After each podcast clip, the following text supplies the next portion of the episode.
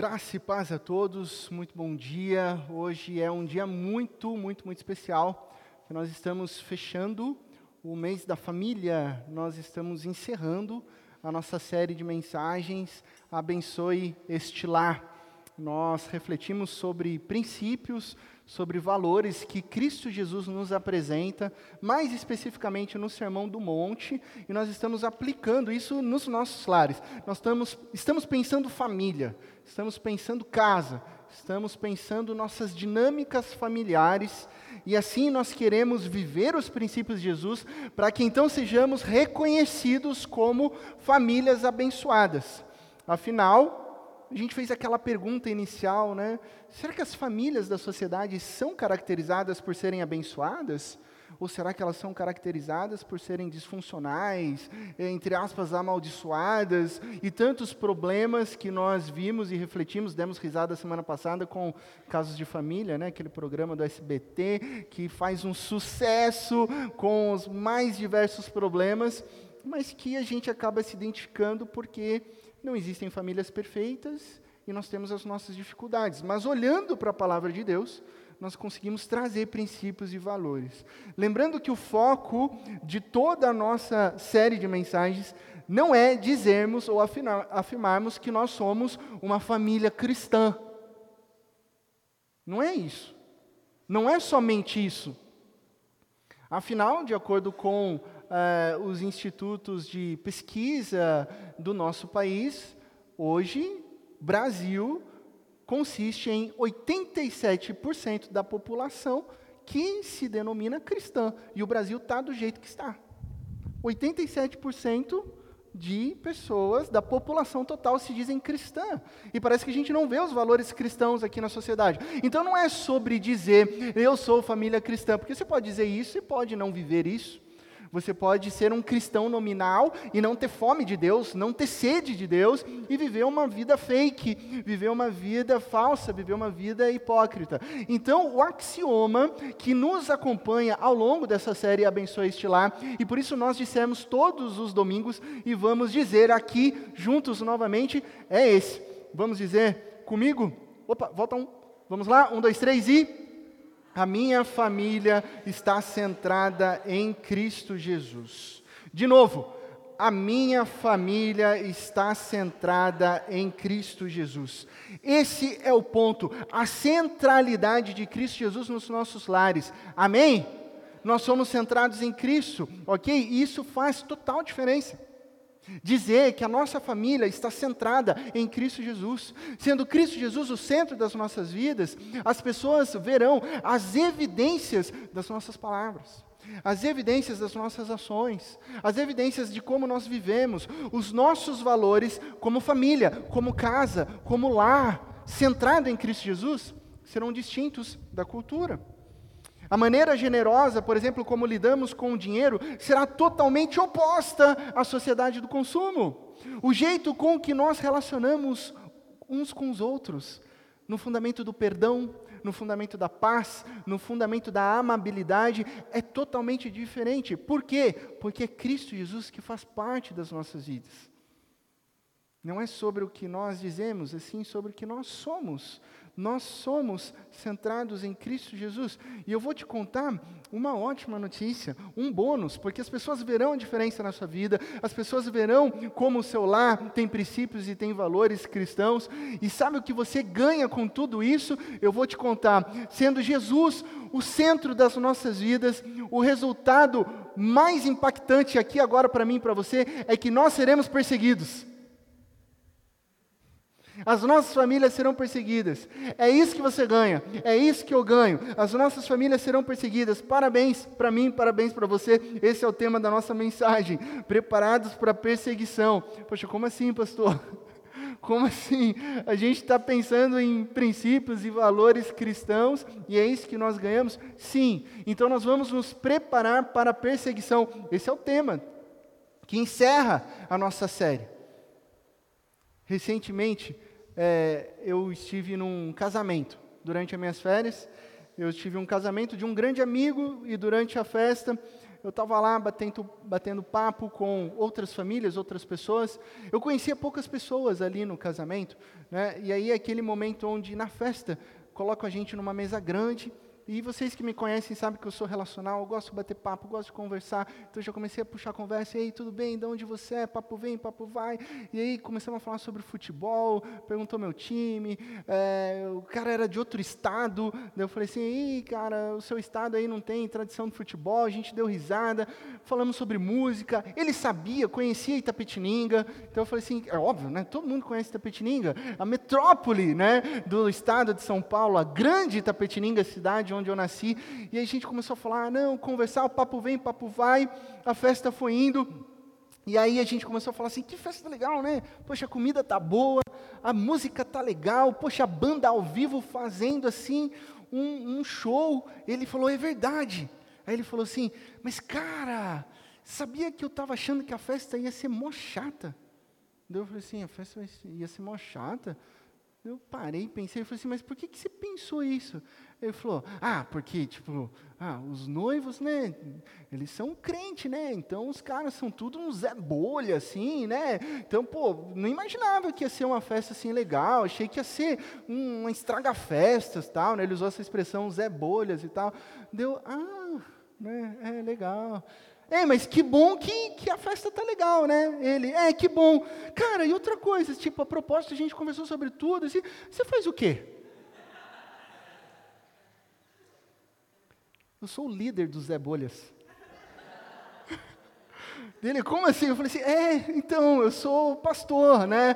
É, outra... Daí ele ficou meio que, uh, tipo, ele, ah, então, conhece essa música que está tocando e tal? Pá, né? Passou isso daí e, e a conversa foi, e a gente deu risada, obviamente, mas essa foi a primeira reação, a primeira ideia que ele tinha de crente, de cristão. É? Fato é que nós seremos perseguidos, nós seremos ridicularizados, nós sofremos piadinhas das mais diversas. Muitas vezes nós somos perseguidos de uma maneira subjetiva e até intensa no ambiente de trabalho, no ambiente em que envolve ética, ética cristã. E a gente conversou ao longo dessa série que na primeira semana do nosso encontro, se a sua família tiver fome e sede de Deus, fome e sede de justiça, num mundo que é injusto, vocês serão perseguidos. Vocês serão perseguidos. Na segunda semana, se a sua família buscar um coração puro, a pureza do coração no lar, numa sociedade que é caracterizada pela impureza, você será criticado, você será ridicularizado. Como assim ser fiel ao seu casamento? Como assim buscar pureza? Como assim você é maluco? Ah, que palhaçada é essa? Semana passada, se vocês buscarem tornar a família de vocês uma família pacificadora, parou para pensar nisso? Pacificadora, que perdoa o imperdoável, lá fora as pessoas vão falar: que coisa louca, que coisa estranha, você é maluco, você é um estranho. Como assim perdoar o que parece imperdoável? Fato é que nós seremos perseguidos. Então, se nós seremos perseguidos, a conclusão da nossa série, o tema é: vamos nos preparar para isso. Hoje nós iremos nos preparar para a perseguição. Porque olha só o que Jesus diz sobre perseguição. Abra sua Bíblia em Mateus capítulo 5, verso 10. Nós meditaremos nesse único versículo, Mateus capítulo 5, verso 10, e olha só o que Jesus diz: Bem-aventurados, felizes os perseguidos por causa da justiça, pois deles é o reino dos céus. Bem-aventurados quem? Diz aí, quem? Os perseguidos por causa da justiça. Bem-aventurados os perseguidos pois deles é o reino dos céus. E o verso continua: Bem-aventurados serão vocês quando, versículo 11, por minha causa os insultarem, os perseguirem e levantarem todo tipo de calúnia contra vocês. Alegrem-se. Olha o que Jesus está dizendo: regozijem-se, porque grande é a sua recompensa nos céus, pois da mesma forma perseguiram os profetas que viveram antes de vocês. Vai ter perseguição, vai ter insulto, vai ter todo tipo de calúnia, e Jesus diz: alegrem-se, regozijem-se. Como isso, pastor? É o que a gente vai conversar aqui nessa manhã. Feche seus olhos, vamos pedir a orientação do Espírito Santo de Deus. Pai de amor, nós estamos diante da tua palavra, a qual nós cremos e declaramos que ela é viva, ela é eficaz, ela é atual e ela é aplicável para as nossas vidas e para as nossas famílias hoje. Então nós pedimos que o Teu Santo Espírito sopre sobre os nossos corações, sobre as nossas mentes, sobre as nossas ideias, imagens e pensamentos, para que a gente saia daqui praticando a bem-aventurança que o Senhor deseja para os nossos lares. E assim as nossas famílias glorifiquem o Teu nome. É em Cristo Jesus que nós oramos. Amém e amém. Ser perseguido por causa de Jesus por minha causa, ele diz, significa que a perseguição acaba sendo um sinal de uma família centrada em Jesus. Ou seja, o fato de você ter Cristo Jesus centrado no seu lar implica que as suas ações, os seus pensamentos, as suas ideias, os seus princípios, os seus valores serão perseguidos no dia a dia. Eu vou te dar alguns exemplos para a gente conseguir é, mensurar isso de uma maneira mais próxima para as nossas famílias. Tendo Cristo como centro da sua vida, você terá valores que são distintos. Você é adolescente, você é jovem, você está centrado em Cristo Jesus, e portanto você busca pureza sexual, você busca pureza em santidade, você busca é, encontrar uma pessoa que você desenvolva a vida dentro de uma aliança chamada casamento. Seus amigos vão rir de você, seus amigos vão te ridicularizar, seus amigos vão falar: você está maluco? Em 2022, quem que busca isso? Todo mundo é de todo mundo, ninguém é de ninguém. Você está pensando em compromisso, você está pensando em namoro, em namoro, você está pensando em namoro santo, você está maluco? É o que as pessoas vão dizer. Você reconhece a bênção do seu trabalho, e como você tem abençoado, tem sido abençoado graciosamente por Deus. Então o que, que você decide? Você decide responder à generosidade de Deus com mais generosidade. Então você oferta para a obra, para a missão de Deus aqui através da igreja, através do seu povo. E aí você comenta com seus amigos, você diz com alguém, fala assim: não, eu, eu frequento uma igreja e eu dizimo e eu oferto lá, porque Deus me abençoa de maneira grandemente e eu faço isso com alegria. Seus amigos vão falar: tá maluco? Está doido? O quê? Você dá dízimo na igreja? Você está doido? Você está dando dízimo para o pastor? Você está fazendo isso? Você, tá, você é maluco?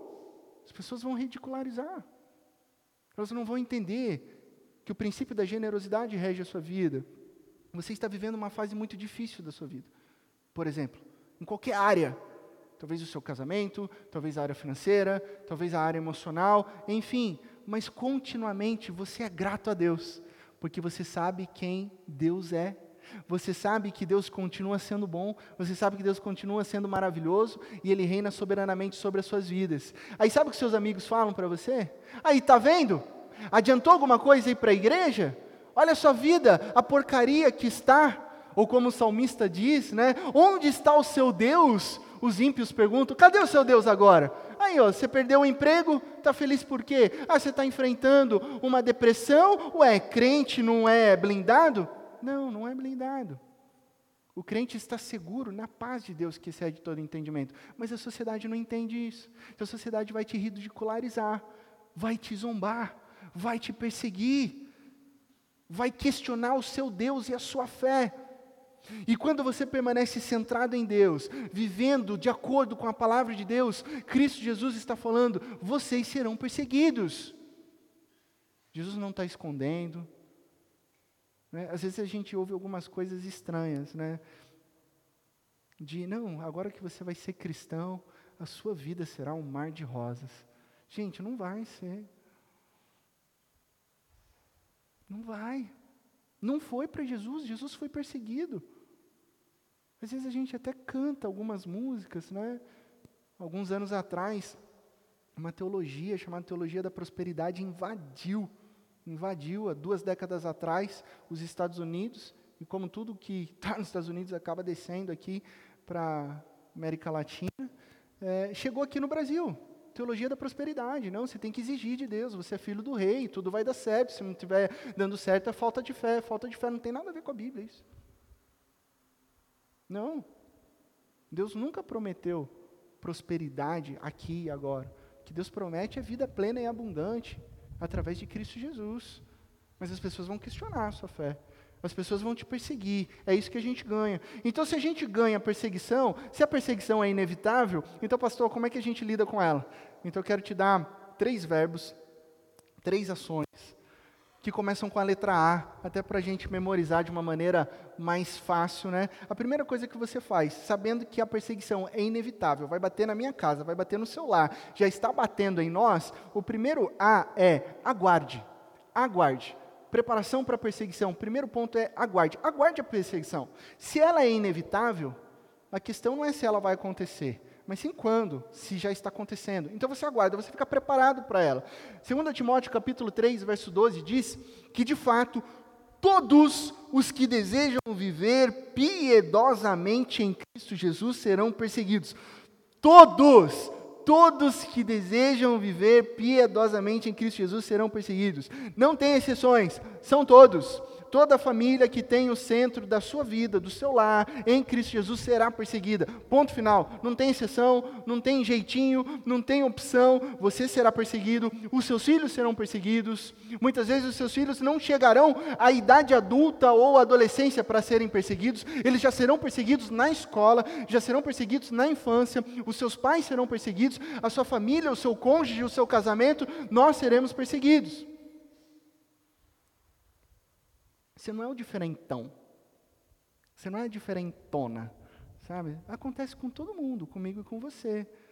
Nós seremos perseguidos. Não tem como você ser o alecrim dourado que nasceu no campo sem ser semeado. Não, vai acontecer. Então já se prepara, sabe? Não fica, como diz lá em Tapetininga, né? na grande metrópole, não fica moscando não fica na lerdeza, não fica lagartiano no sol. É, fica esperto, fica atento, aguarde que uma hora a perseguição chega. E às vezes você não está esperando. Geralmente você não está esperando. Eu lembro que quando é, eu advogava, eu tinha uma rede de amigos, né, que a gente saiu da faculdade, então é, lá em Tapetininga a gente brinca que se balançar a árvore cai três advogados, né? Porque tinha uma faculdade muito importante lá, uma fundação, formou muitos advogados. Ela foi, por um tempo, uma das melhores faculdades de, de direito do estado de São Paulo. É, ela tinha uma nota muito boa, os professores nos preparavam para o exame da ordem. E aí, quando a gente saiu da faculdade, a gente foi advogar. Quem gostava de advogar, foi para o escritório e advogou, e quem era concurseiro, como a maioria dos meus amigos, precisava daqueles três anos de experiência jurídica, né? Então eles advogaram também. Então a gente tinha uma rede aí de relacionamento legal e a gente prestava concursos juntos, né? Então, ah, tem um concurso aqui, vamos lá, vai se inscrever? Não vou, não vai se inscrever? Certa vez a gente se inscreveu num curso da magistratura. E aí a prova foi em São Paulo. E aí várias pessoas se inscreveram. E aí um amigo meu falou assim, olha, eu tenho um grupo meu lá de escritório, já com até outros advogados mais velhos, de outra turma, e assim, eles sempre vão juntos para fazer a prova. Vamos rachar a gasolina? Poxa, fantástico. Vamos rachar gasolina, pedágio, vamos todos juntos. Fomos em dois carros e fomos para São Paulo.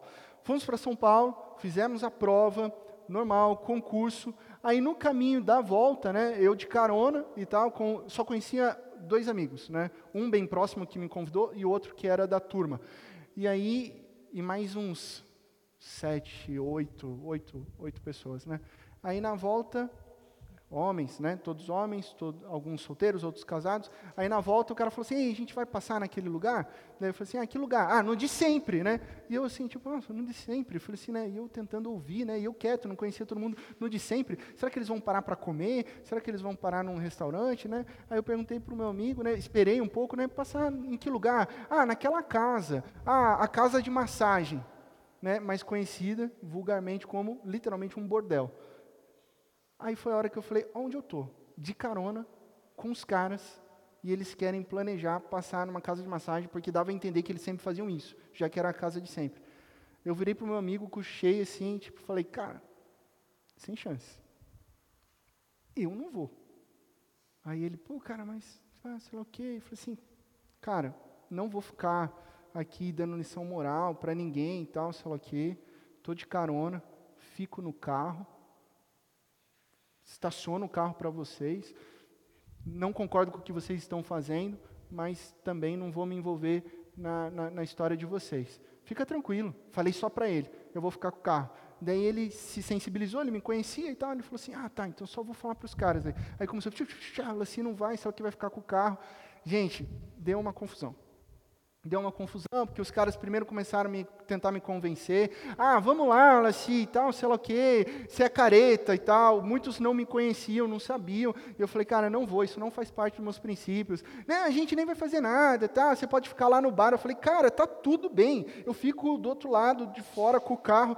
Até que um cara que não me conhecia falou assim: Ah, esse cara tá de sacanagem e tal, ele, é, ele vai dedurar para as nossas esposas. Aí o tempo fechou. Aí o tempo fechou. Ah, ele vai dedurar, esse cara aí, ele conhece. Resultado: ninguém foi, voltamos todo mundo para casa. Os caras me xingando geral, aquele silêncio no carro, uma hora e meia de, de viagem de carro. Eles me deixaram em casa, falaram que iam fazer outras coisas, sei lá, não quis nem saber. E eu nunca mais tive uma carona para concurso, né? Então, é, nunca mais me convidaram, não sei porquê, para ir para um concurso. Mas eu não imaginava, gente. Não imaginava. Poxa, estava indo num concurso e tal. Então a perseguição, ela vem quando às vezes você mal espera. Você não está esperando isso, né? A perseguição chega, então você precisa aguardar ela. João, capítulo 15, versos 19 e 20, nos lembra do sentimento que o mundo tem por nós. E isso é muito importante, porque olha só o que, que o Evangelho diz: o mundo os odeia final do versículo 19: O mundo os odeia. Lembre-se das palavras que eu lhes disse: nenhum escravo é maior do que o seu senhor. Se me perseguiram, também perseguirão vocês. Cristo Jesus está falando: olha, me perseguiram, o mundo me odiou, e o mundo vai odiar porque ele odeia vocês. Então esse sentimento só aumenta com o passar do tempo. Cristão não está aqui na sociedade para fazer média com o mundo. Nessa sociedade relativista, pluralizada, parece que a igreja está querendo negociar valores com o mundo. Não tem negociação. O mundo não, não, não, não nos ama, o mundo nos odeia. Cristão não tem que adaptar as suas pautas bíblicas para adaptar com o mundo e gerar, sei lá, engajamento no Twitter, gerar amiguinhos no, no Instagram. Não! O mundo nos odeia. O mundo perseguiu Jesus. Aprenda a lidar com isso. O ponto é esse: Jesus está falando, ó, lide com isso. Lide com isso. Não tenta fazer a média. O mundo te odeia. O mundo me perseguiu e vai te perseguir. Então espere, aguarde. Essa é a primeira ação. Então você já não fica mais assim tão inocente igual eu naquela viagem para São Paulo, né? Você já fica preparado para receber perseguição. O segundo A, a segunda ação é aguente. Aguarde de, aguarde a perseguição, aguente a perseguição. Olha só o que diz em 1 Coríntios capítulo 4, verso 12. Quando somos amaldiçoados, abençoamos. Quando perseguidos, suportamos. Quando a perseguição chega, porque você aguardou, ela chegou, o que, você faz? Você aguenta. Você não reclama. Ó oh, céus, estou sendo perseguido porque eu coloquei um versículo bíblico na legenda do meu Instagram. Oh, meu Deus, eu estou sendo muito perseguido. Ai, me excluíram a minha postagem do Facebook, né? Às vezes eu vejo alguns colegas, pastores, pastores, chorando as pitangas no Facebook, porque, oh meu Deus, censuraram a postagem dele, e mimimi para cá, mimimi para lá, como se tivesse acabado o mundo. Gente, existem cristãos espalhados no mundo, que se falar de Jesus tem a língua cortada. E a gente reclamando de Facebook. Tem cristãos em países fechados que se descobrirem que são cristãos, a perseguição não pega eles, pega os filhos deles. Sequestra os filhos.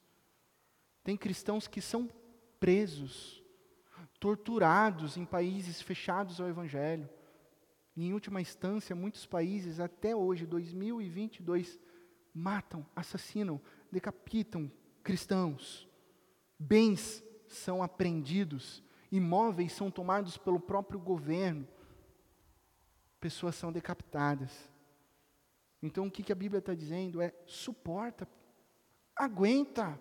Aguenta aí, aguenta firme. Ah, vão zombar de você vir na igreja? Claro que vão zombar. Ah, você está na Presbiteriana do Parque domingo de manhã. Ai, que babaca. Eu estou lá em Montemor pedalando. Aguenta, você nem discute, você continua abençoando a pessoa, você não vai entrar também na discussão, você aguenta. Aguenta firme quando ridicularizarem a sua fé. Suporte sorrindo quando as pessoas sorri, é, rirem da sua situação, porque é isso que homens e mulheres de Deus fazem, aguentam a perseguição. Aguentam a perseguição porque estão confiantes na fidelidade de Deus. Então a gente aguenta, para de reclamar, aproveita a oportunidade da perseguição para amadurecer a sua fé para você crescer espiritualmente, para você fortalecer a sua confiança em Cristo Jesus, porque é isso que acontece no meio da perseguição. Nós somos fortalecidos.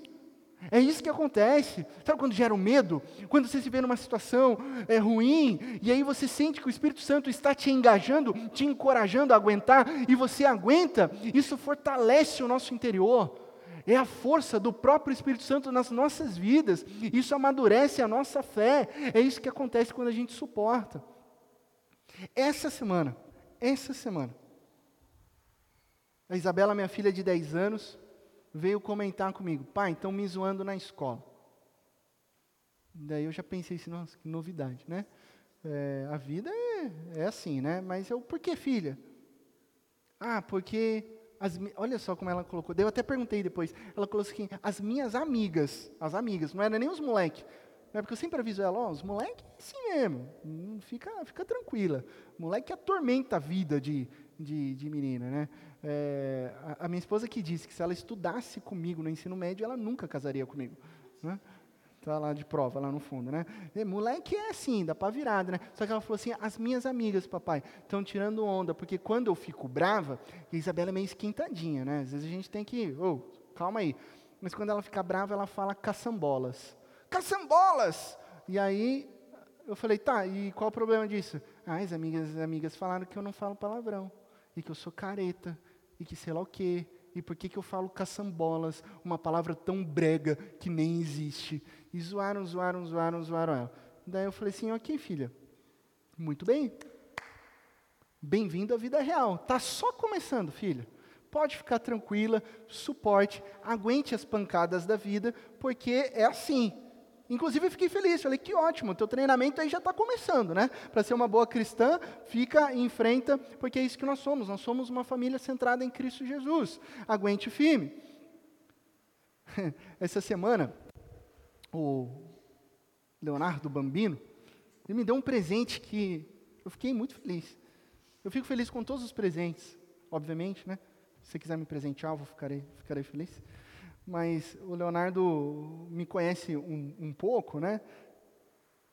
E ele me deu uma camiseta, gente. E, assim, além de usar camisetas pretas, essa é uma camiseta preta também, ele deu uma camiseta com estampa, né? Eu falei, ó, oh, ousadia. Ousadia, me deu uma camiseta com estampa, né? Mas olha a estampa que ele é, pensou e me deu de presente de aniversário. Olha quem está aqui. Rock Balboa, gente. Rock Balboa, que está sempre aqui em nossos sermões, né, sendo citado, né? E aqui está é, tá a frase que ele diz no Rock 5. Não sei se você lembra, né? Não é Rock 5, é Rock Balboa o nome do filme, né? Quando ele já está aposentado e tal, ele está lá naquela crise, conversando com. Deixa eu dobrar aqui por dentro para não estragar a estampa. Muito obrigado, Leonardo Bambino, camiseta preciosa. Mas quando ele está conversando com o filho dele, o filho dele já está na fase adulta. Aí tem aquele diálogo, né? Você lembra? Rock Balboa com um blazer vermelho, uma camiseta azul. Ele não é brega, ele é um lutador de boxe. Ele está saindo do restaurante dele, aquele jeito assim, peito para frente. O cara já é assim, um maduro, fortão, né? Boquinha torta. Tá, aí, o filho vai e fala um monte de bobagem para ele. É, pai, você está atrapalhando minha vida, tudo que eu conquistei, as pessoas acham que é por causa do meu nome, porque é Rock Balboa Júnior, né? E tal, e agora você aparece de novo e quer querer lutar, e você vai apanhar, e eu vou passar vergonha, e o filho só falando, eu, eu, eu, eu. Você vai olhando aquele diálogo, dá uma vontade, né, de ser, puxar a orelha daquele moleque já grande, né? Aí o Rock diz, você, eu, ninguém vai te bater tão duro quanto a vida. Aí o moleque para assim, aí ele continua: mas não é sobre o quanto você bate forte, mas sim o quanto você recebe pancada e aguenta firme e segue em frente, porque é isso que te faz um vencedor. Não é sobre o quanto você bate forte, mas sim o quanto a vida te bate e você aguenta apanhar e se levantar. Gente, ó, a lágrima aqui, ó, chorando assim. Eu sempre choro nessa parte, porque isso, isso, gente, é o evangelho do rock, né? Primeira carta de Rock Balboa de Tarso aos filadelfienses, né? É, quando ele diz para o seu filho, amado filho Rock Balboa Júnior. Porque é isso, é, brincadeira, tá, gente? É, isso que ele está falando tem um princípio bíblico de você vai aguentar a perseguição, a vida vai te bater. O mundo é mau, o mundo é injusto, o mundo nos odeia. E a gente aguenta apanhando. E a gente se levanta. E a gente vence. E a parte que o Rock não citou, mas a gente cita para o Rock, é que nós vencemos. Um dia eu vou encontrar com ele e vou falar isso para ele. Preciso ir para Filadélfia. Falar assim, Rock, a última frase quando você fala, nós estamos seguindo em frente e vencendo, é porque em Cristo Jesus nós somos mais que vencedores. Esse é o ponto. Em Cristo nós somos mais que vencedores. É o que eu digo para a Bela, é o que eu digo para a sua família hoje. Quando nós aguentamos a perseguição, sabe, os jabs da vida, as pancadas da vida, a nossa fé se solidifica. Não importa o que os outros pensam, mas sim o que Deus pensa de nós, o que é a vontade de Deus para mim e para você. Esse é o ponto. Por isso que a gente aguenta. Quando nós aguentamos a perseguição, nos tornamos mais fortes, porque a gente está numa frequência de buscar a aprovação de Deus e não a aprovação dos homens. Talvez esse seja o maior desafio para as nossas vidas, porque a todo instante a gente busca a aprovação das pessoas. Talvez você busque a aprovação dos seus pais, talvez você busque a aprovação do seu chefe, talvez você esteja buscando a aprovação da sua esposa, talvez você esteja buscando a aprovação dos seus filhos, enfim, de alguma coisa, e você esteja correndo a vida toda, tentando ganhar mais, tentando terminar o doutorado, tentando fazer tudo buscando a aprovação dos homens, frequência errada. Nós buscamos a aprovação de Deus. É Ele que satisfaz as nossas vidas. Essa é a nossa identidade. Nós aguentamos porque estamos centrados em Cristo Jesus. E depois que eu falei isso para a Bela, e obviamente eu cito Rock Balboa para ela, também ela fala que o filme é chato, que demora e tal, mas vocês precisam assistir o filme, é, se você não assistiu ainda. Mas brinquei com ela, obviamente, e falei sobre o Evangelho. Falei, filha, é isso que cristão faz. A nossa família é centrada em Cristo Jesus. Aí ela saiu motivada. Ela saiu motivada porque ela recebeu uma palavra de encorajamento dentro da família dela. Ela saiu motivada porque ela entendeu que ela não está sozinha. Ela tem uma mãe cristã, um pai cristão, e juntos a nossa casa está centrada em Cristo Jesus. E é isso que a gente faz, a gente aguenta. Identidade familiar forte, o seu lar forte, significa que a pressão externa se torna fraca. Tá? Agora, se a sua identidade familiar em Cristo Jesus está fraca, aí a pressão lá externa vai ser forte. Então, fundamente o seu lar em Cristo Jesus. As nossas famílias precisam estar em Cristo Jesus. Aguarde, aguente. E a última ação com A é abrace. Abrace a perseguição.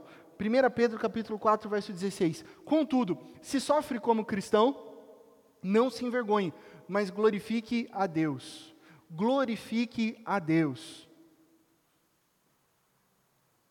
Só para te dar um contexto desse trecho bíblico, depois você pode ver a perícope inteira na sua casa, e você percebeu que essa série específica é uma série temática, por isso que a gente está pegando princípios e valores de vários textos bíblicos, mas esse contexto aqui, Pedro está falando sobre uma perseguição intensa. Esse verso nasce de uma perseguição intensa. Quem afirmava ser cristão naquela época era perseguido pelo império, era jogado em festas, em jogos no Coliseu, eram devorados e mortos por feras, por leões, dilacerados até a morte. Esse é o contexto. Ah, você é cristão? Vamos tacar fogo. Ah, você é cristão? Vai ser é, piada lá no Coliseu. Ah, você é cristão? Você vai ser devorado. É nesse contexto que Pedro diz: se você sofre, não se envergonhe, mas glorifique a Deus. Alegrem-se, glorifiquem, abracem o sofrimento. Ah, pastor, mas isso é meio estranho. Como assim abraçar o sofrimento? Sofrimento não é abraçar o sofrimento, não é ter prazer na dor, sabe? Não é achar que é prazeroso, não é achar que é insanidade. Não é isso que eu estou falando, que é gostoso sofrer. Ai, dói. Ai, estou feliz, bate mais. Não estou falando que não vai doer. Não é esse o ponto. Abraçar o sofrimento é glorificar a Deus quando seus amigos zombam da pureza do seu casamento.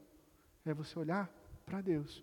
Abraçar o sofrimento é quando você denuncia o setor da sua empresa por desvio de dinheiro e você é perseguido pelos seus colegas de trabalho, mas você está dormindo em paz, porque você está compromissado com uma aliança que você tem com Deus.